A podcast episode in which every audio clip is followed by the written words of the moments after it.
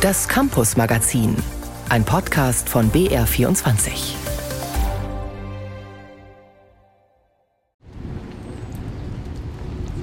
Es nieselt an diesem Morgen vor dem Amtsgericht Freising. Ruben, der Anarchist, kommt mit knapp 20 Unterstützern am Gericht an. Guten Morgen. Moin, schön, dass alle hier sind. Die linksautonome Gruppe hält eine kleine Kundgebung ab. Ein Unterstützer hält eine kleine Rede. Wir wissen, dass wir Recht bekommen werden, einfach weil ähm, hier Handlungen notwendig sind und weil ziviler Ungehorsam in dem Sinne auch ein demokratisches Mittel ist. Und deswegen danke für dein Engagement. Er meint das Engagement des Aktivisten Ruben, der heute wegen schwerem Eingriff in den Straßenverkehr und Nötigung angeklagt ist. Das könnte bis zu fünf Jahre Freiheitsstrafe oder eine Geldstrafe bedeuten. Charlie verteidigt Ruben. Aus Überzeugung übernehmen die Aktivistinnen die Verteidigung selbst, obwohl die meisten Anwälte davon abraten. Charlies Ziel? Das als einen empowernden Prozess zu sehen und nicht vor Gericht zu sein und klein gemacht zu werden, sondern eben da rauszugehen und sich zu denken, okay, das ist jetzt kacke gelaufen, aber ich bin jetzt nicht eingeschüchtert, weil genau das ist ja das Ziel von so einem Gerichtsprozess, dass man danach eingeschüchtert ist und nicht weitermacht. Die Gruppe hat vor, einen Freispruch zu fordern. Die Klimakrise rechtfertige ihre Aktionen, mache sie sogar notwendig. Die Aktivistinnen und Aktivisten der Klimabewegung überschreiten teils rechtliche Grenzen. Sie ordnen sich selbst in die geschichtliche Tradition des zivilen Ungehorsams ein. Wurde 2018 noch über das Schuleschwänzen von Fridays for Future diskutiert, sprechen wir heute über Nötigung, teils schweren Eingriff in den Straßenverkehr oder sogar das Bilden einer kriminellen Vereinigung. Wie reagiert der Rechtsstaat darauf? Dazu gibt es auch Einblicke aus der Wissenschaft. Inside Klimaprotest. Folge 3. Wie reagiert der Rechtsstaat? Der angeklagte Anarchist Ruben geht als einer der letzten durch die Glastür ins Gericht. Er muss sich wie alle anderen kontrollieren lassen. Ausweis erst einmal. Gibt es da eine Toilette drin? Weil sonst würde ich das vorher. Dann mache ich, das, mach ich das vorher. Er zögert aber die Kontrollen hinaus. Auf seinem Dokumentenordner steht Amtsgericht Freising, Pfui. Weil nicht, dass es irgendein Plakat ist, aber Plakate sind, verboten. Da sind persönliche Daten drin und da, dann, dann hat das die Richterin zu entscheiden, dass sie ja. das aufmachen. Ruben geht immer wieder in den Gerichtssaal, braucht dann doch noch etwas von draußen und kommt wieder in den Saal zurück. Die Richterin wirkt zunehmend genervt. Auch die Zeuginnen und Zeugen, die vor dem Gerichtssaal stehen, wirken angefasst. Ein Bauunternehmer, dessen Angestellte wegen der Aktion im Stau standen, ist besonders sauer. Das muss man anders klären und nicht so. Man nicht einfach unbescholtene Bürger in irgendwas reinziehen, das was sie nicht wollen. Der Gerichtsprozess beginnt mit einer knappen Stunde Verspätung. Der Angeklagte Ruben sitzt jetzt vorne an der Anklagebank, seinen Dokumentenordner vor sich, Charlie als Verteidigung eine Bank hinter sich. Charlie hat sich unter anderem ein Hauptargument für die Freispruchforderung zurechtgelegt. Dass wir einen so großen Notstand haben, dass die Menschheit, der Fortbestand der Menschheit gefährdet ist, dass dabei Aktionen notwendig sind, auch provokative Aktionen. Die Klimakrise sei ein, juristisch gesprochen, rechtfertigender Notstand. Das Argument erklären die Aktivistinnen gerne so. Wenn man in einem See schwimmt und sonst ertrinken würde, dann gäbe es keine Strafe dafür, wenn man ein Boot klaut. Ich heiße Jana Wolf, bin Juristin an einem strafrechtlichen Lehrstuhl an der LMU München und forsche dort zu dem rechtfertigen Notstand der Klimakrise. Jetzt nehmen die Aktivistinnen und Aktivisten immer das Argument des rechtfertigen Notstands. Also sie sagen, sie können eine Straftat begehen und die Klimakrise als Notstand rechtfertigt diese Straftat. Wie ist das einzuordnen aus Ihrer Perspektive? Also erstmal natürlich sehr verständlich, dass mit dem Notstand argumentiert wird. Die EU hat den Klimanotstand ausgerufen, Kommunen haben den Klimanotstand ausgerufen. Das heißt also, das Wort Klimanotstand, diese Verbindung aus Klimanotstand, die ist schon gegenwärtig. Das sagt aber an sich noch nichts aus über die strafrechtliche Bewertung als rechtfertigender Notstand oder über diesen Rechtfertigungsgrund. Ähm, naheliegend ist die Argumentation aber in jedem Fall. Naheliegend, aber sehr unwahrscheinlich, dass die Aktivisten damit durchkommen, meint die Juristin Jana Wolf. Wenn man sich die Urteile aus dem letzten Jahr anguckt, hat der rechtfertigende Notstand vor Gericht kaum verfangen. Es gibt bisher nur einen einzigen Freispruch des Amtsgericht Flensburg basierend auf dem rechtfertigenden Notstand. Und deswegen ist ja aktuell nach herrschender Ansicht und nach herrschender Ansicht in der Rechtsprechung dieser rechtfertigende Notstand nicht anwendbar. In Flensburg hatten Aktivisten und Aktivistinnen einen Baum besetzt. Warum wurde in Flensburg der rechtfertigende Notstand als Argument akzeptiert? Letztendlich ist das natürlich Entscheidung des Gerichts, Entscheidung hier der Richterin, die den rechtfertigenden Notstand angenommen hat. Besonders war hier, dass sie sehr klimawissenschaftlich argumentiert hat.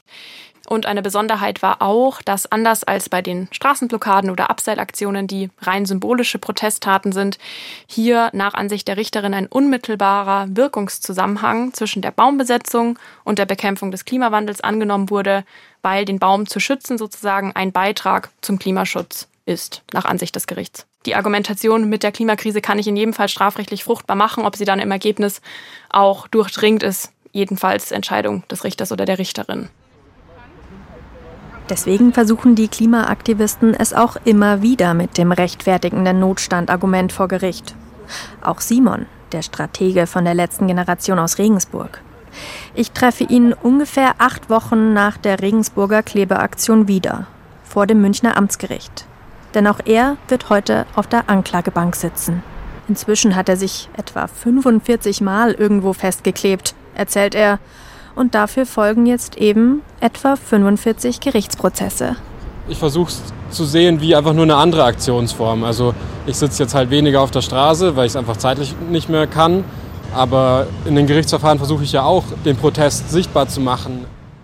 An diesem Tag geht es um eine Aktion von Simon im vergangenen August in der Münchner alten Pinakothek. Er hatte sich an den Rahmen eines Bildes geklebt.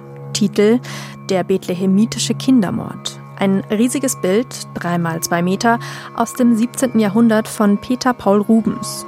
Das Bild zeigt eine Bibelgeschichte aus dem Matthäusevangelium, laut der, nach der Geburt von Jesus Christus, der herrschende König Herodes alle männlichen Babys in Bethlehem hat töten lassen, um Jesus als potenziellen Machthaber zu beseitigen. Auf dem Bild sieht man dementsprechend viele tötende Soldaten, erstochene Babys und weinende Mütter. Das Festkleben an diesem Bilderrahmen war Teil einer bundesweiten Aktion der letzten Generation in Museen. In Berlin wurde eine Aktivistin dafür schon zu einer viermonatigen Haftstrafe verurteilt, ohne Bewährung. So etwas könnte auch Simon drohen. Ja, ich nehme das nicht auf die leichte Schulter, weil es ist schon ein harter Einschnitt dann.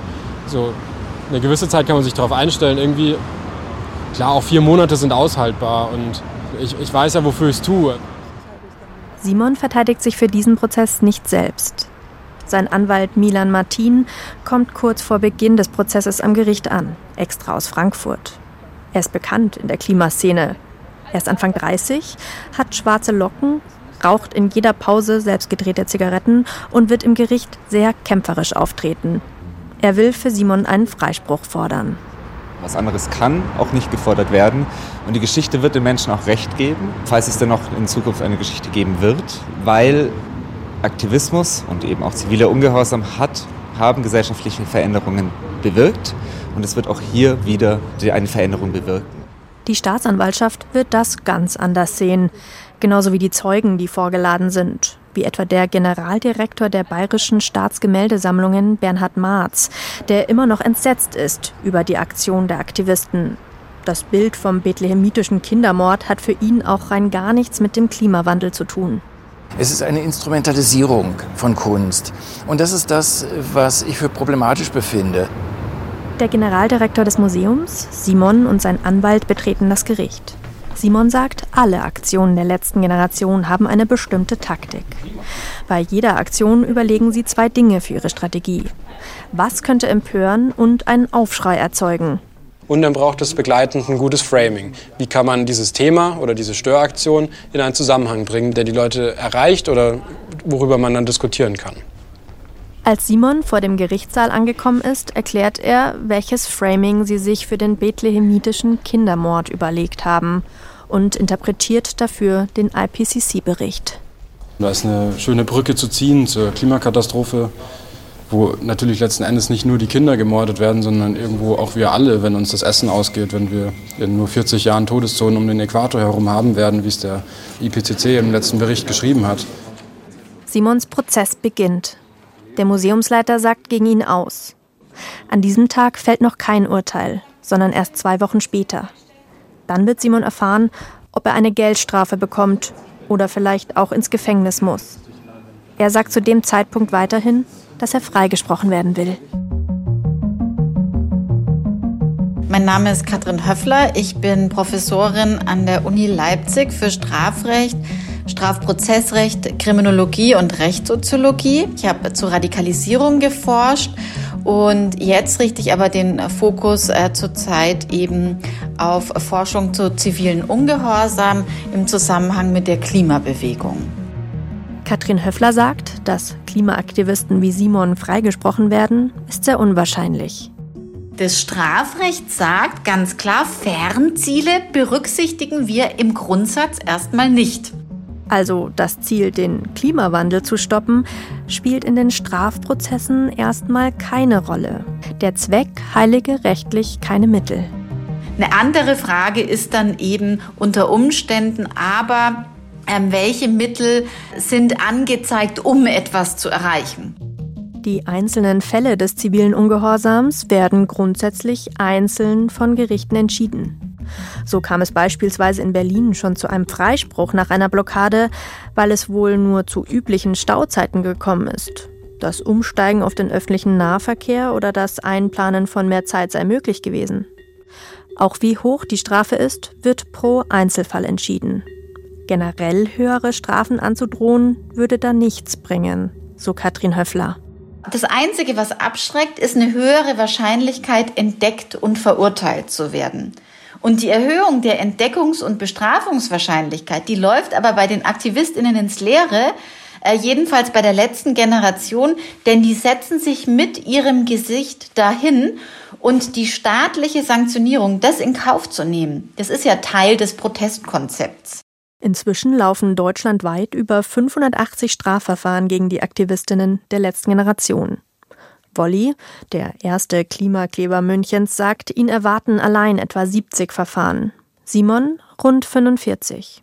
Im Bereich von den Protesten kann ein Mehr an Repression, härtere Strafen nicht nur unwirksam sein, sondern es kann sogar kontraproduktiv sein, indem es quasi noch mh, den Protest verhärtet, sage ich mal, in eine vielleicht äh, Richtung, die nicht sein müsste. Sie nennt das Radikalisierung durch Labeling. Also, dass die Aktivisten vielleicht noch radikaler handeln, wenn sie als Kriminelle oder Terroristen bezeichnet werden. Zwei Wochen später vor dem Münchner Amtsgericht. An dem zweiten Prozesstag soll das Urteil für Simon, den Strategen der letzten Generation aus Regensburg, fallen. Im Gericht dann versucht sein Anwalt, den rechtfertigenden Notstand für die Sachbeschädigung zu argumentieren. Eine Expertin aufzurufen, die die Wirksamkeit von disruptiven Protest argumentieren soll. Aber die Richterin lehnt alle zusätzlichen Beweisanträge ab. Im Plädoyer argumentiert die Staatsanwältin, die Mehrheit der Bevölkerung sei gegen die Aktionen der letzten Generation. Die Aktivisten könnten Petitionen starten, Parteien bilden. Aber nein, man entschließt sich unter dem Deckmantel des Klimaschutzes Straftaten zu begehen, so die Staatsanwältin wörtlich. Die Aktivisten seien eine Minderheit, die sich über eine Mehrheit hinwegsetze. Auch die Sprecherin der Staatsanwaltschaft München, Juliane Grotz, sagt später, die Tat ist nicht gerechtfertigt, weil den Angeklagten mildere Mittel zur Verfügung stehen, um ihre Ansichten voranzutreiben. Die Staatsanwaltschaft fordert sechs Monate Haft für Simon, ohne Bewährung. Das gab es bisher so noch nicht. Der Angeklagte Simon scheint aber gelassen. Ich finde jetzt bei der Aktion im Museum, das ist ja schon eine sehr milde Aktion. Also da ist ja wohl kaum jemand geschädigt worden. Die Richterin sieht das anders und fällt das Urteil. Schuldig der gemeinschädlichen Sachbeschädigung. Keine Haft, aber 2400 Euro Geldstrafe für Simon. Die Richterin argumentiert zwar, es gebe die Notstandslage, die Klimakrise, aber zwischen der Klebeaktion und der Klimakrise gebe es keinen direkten Wirkungszusammenhang. Sprich, das Kleben helfe dem Klima nichts. Als Simon nach der Urteilsverkündung aus dem Gericht kommt, bespricht er sich kurz mit seinem Anwalt. Der zündet sich eine Zigarette an und sagt dann, er sei enttäuscht vom Urteil. Der Gerichtsprozess in München ist zu Ende. Der Prozess im Amtsgericht Freising mit den linksautonomen Aktivisten, dem Anarchisten Ruben und Charlie, hingegen zieht sich. Wichtige Zeugen sind krank. Ein anderer Zeuge wurde aufgrund eines Missverständnisses eingeladen. Er stand in einem ganz anderen Stau einige Kilometer weiter weg am gleichen Tag. Nach der Mittagspause entscheidet die Richterin dann, der ganze Prozess wird bis auf weiteres ausgesetzt. Der Prozess scheint im Sand zu verlaufen. Auch drei Monate nach ihrer Gerichtsverhandlung haben die linksautonomen Aktivisten nichts mehr vom Gericht gehört. Doch dafür kommt für die letzte Generation der Hammer. Wolli, der erste Klimakleber Münchens, ist gerade in Berlin. Am Tag zuvor hat er eine Autobahn, die A100, blockiert, fast fünf Stunden lang. Deswegen schläft er morgens erstmal lang, hat sein Handy aus. Tja, und dann war ich der Früh auf, denke mir, ah ja, gut, ausschlafen. Ah, vielleicht sollte ich doch mal das Handy gucken und äh, während es hochfährt, ist die erste Nachricht irgendwie was mit Hausdurchsuchung. Was? Hausdurchsuchung? Ja, und dann habe ich so langsam gemerkt, okay, bei Claudi war eine Hausdurchsuchung. Claudi ist seine Freundin, bei der er in München lebt. Sie ist auch bei der letzten Generation. Der Vorwurf, die letzte Generation sei eine kriminelle Vereinigung. Und einer von sieben Hauptbeschuldigten soll Wolli, Wolfgang Metzeler-Kick, sein.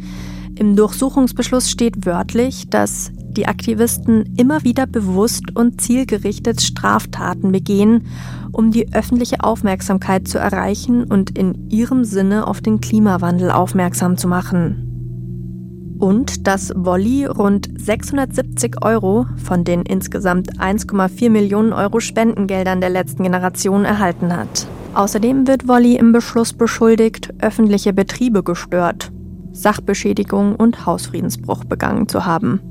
Das war sein Versuch, die Ölpipeline zu sabotieren. Wolli werden unter anderem ein Handy, Flipcharts und Briefe, die ihm ins Gefängnis geschickt wurden, zur Untersuchung abgenommen. Den Vorwurf der kriminellen Vereinigung weist der Aktivist zurück. Das primäre Ziel der letzten Generation sei es, auf die Klimakatastrophe aufmerksam zu machen, nicht Straftaten zu begehen. Kriminelle Vereinigung, dann muss das Handeln kriminell sein. Wenn das, was wir machen, aber gedeckt ist durch einen Notstandsparagraphen, dann ist das, was wir machen, nicht kriminell. Dass dieses juristische Argument bisher erst einmal gezogen hat, scheint ihn nicht zu kümmern. Seine Hoffnung ist, dass die Solidarität in der Bevölkerung nach dieser großen staatlichen Reaktion wächst und dann auch mehr Menschen öffentlich hinter der letzten Generation stehen, bis die Stimmung zu ihren Gunsten kippt. Soziale Kipppunkte nennt er das. Bei der ersten Demo nach der Razzia in München kommen auch etwa 700 Menschen. Die letzte Generation sagt außerdem, sie ändern jetzt ihre Strategie, wollen ab jetzt mehr gegen Reiche vorgehen. Zuletzt wurde ein Fünf-Sterne-Hotel in orangene Warnfarbe getaucht oder ein Privatjet auf Sylt besprüht. Ein Golfplatz wurde bepflanzt. Außerdem veranstaltet die Gruppe jetzt auch immer mehr klassische Demonstrationen. Bei der zweiten Demo nach der Razzia in München ist auch Wolli dabei. Wir werden natürlich auf die Art und Weise auch mehr Leute an den friedlichen zivilen Ungehorsam heranführen, weil es ist jetzt was anderes als eine normale Demonstration. Die Demonstration ist nicht angemeldet. Aber es ist jetzt dann auch nicht so eine große Hürde wie eine Straßenblockade. Und bei manchen funktioniert das auch. Zum Beispiel bei der 31-jährigen Jessica, die zum ersten Mal bei einer letzten Generation Demo dabei ist. Weil man sich, glaube ich, nicht mehr leisten kann, nichts zu tun und ähm, weil die Politik nicht handelt und ja, weil sie gegen die falschen Leute vorgehen und ähm, von ihrem eigenen Versagen ablenken. Oder eine Mutter mit ihren zwei Kindern, die die letzte Generation bewundert und froh ist über das niedrigschwellige Angebot, wie sie sagt. weil sie sich eigentlich gern selbst festkleben würde. Ich kann aber einfach selber nicht. Ich bin alleinerziehend mit meinen Kindern nicht auf die Straße festkleben und will die unterstützen und bin sehr froh, dass es die Möglichkeit gibt, mitzulaufen. Laut Polizeischätzungen sind es aber etwa nur 100 Menschen, die bei der zweiten Demo nach der Razzia in München langsam und ruhig durch die Straßen ziehen. Bei der dritten sind es etwa 85 Menschen. Ob Wolli und die anderen sechs Aktivisten als kriminelle Vereinigung verurteilt werden, das werden Gerichte entscheiden. Ob die Aktivisten weitermachen, hänge auch vom Zustand der Klimakatastrophe ab, so Simon, der Stratege der letzten Generation aus Regensburg. Macht gar keinen Sinn, ewig weiterzumachen. In 10 bis 20 Monaten ist, ist die Entscheidung eigentlich durch. Also ob wir den, den Weg eingeschlagen haben, wo wir noch die Option haben, dass wir weiter auf diesem Planeten leben können, oder ob wir diesen Weg nicht eingeschlagen haben. Charlie klettert weiter aktivistisch und lebt in der Waldbesetzung. Und der Anarchist Ruben will VW in Wolfsburg unterwandern. Die sollen keine Autos mehr bauen, sondern Straßenbahnen und das Management wird abgesägt und wir übernehmen den Laden als ArbeiterInnen geführter Kollektivbetrieb. Wolli, der erste Münchner Klimakleber, denkt auch nicht ans Aufhören. Als ich in der Sommerhitze in München an der Universität vorbei in die Arbeit fahre, sehe ich ihn zufällig. Die Gegenspur ist gesperrt. Und da sitzt Wolli. Er hat sich mal wieder festgeklebt. Naja, ich werde weiterhin alles machen, um dieses zu spät zu verhindern. Erst wenn es zu spät bei mir so massiv anklopft, äh, dass ich es einfach akzeptieren muss, werde ich halt auch irgendwann vielleicht nur noch mit dem Schild am Straßenrand stehen und akzeptieren, dass es zu spät ist.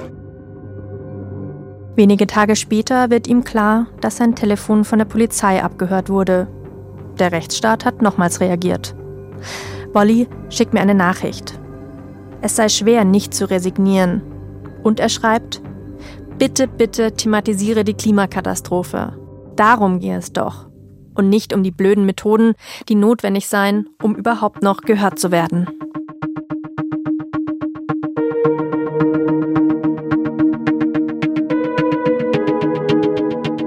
Das war der Podcast Inside Klimaprotest. Ich bin Anna Dannecker. Technik Anja Beusterin. Regie Ron Schickler. Redaktion Jan Toczynski. Eine Produktion des Bayerischen Rundfunks 2023.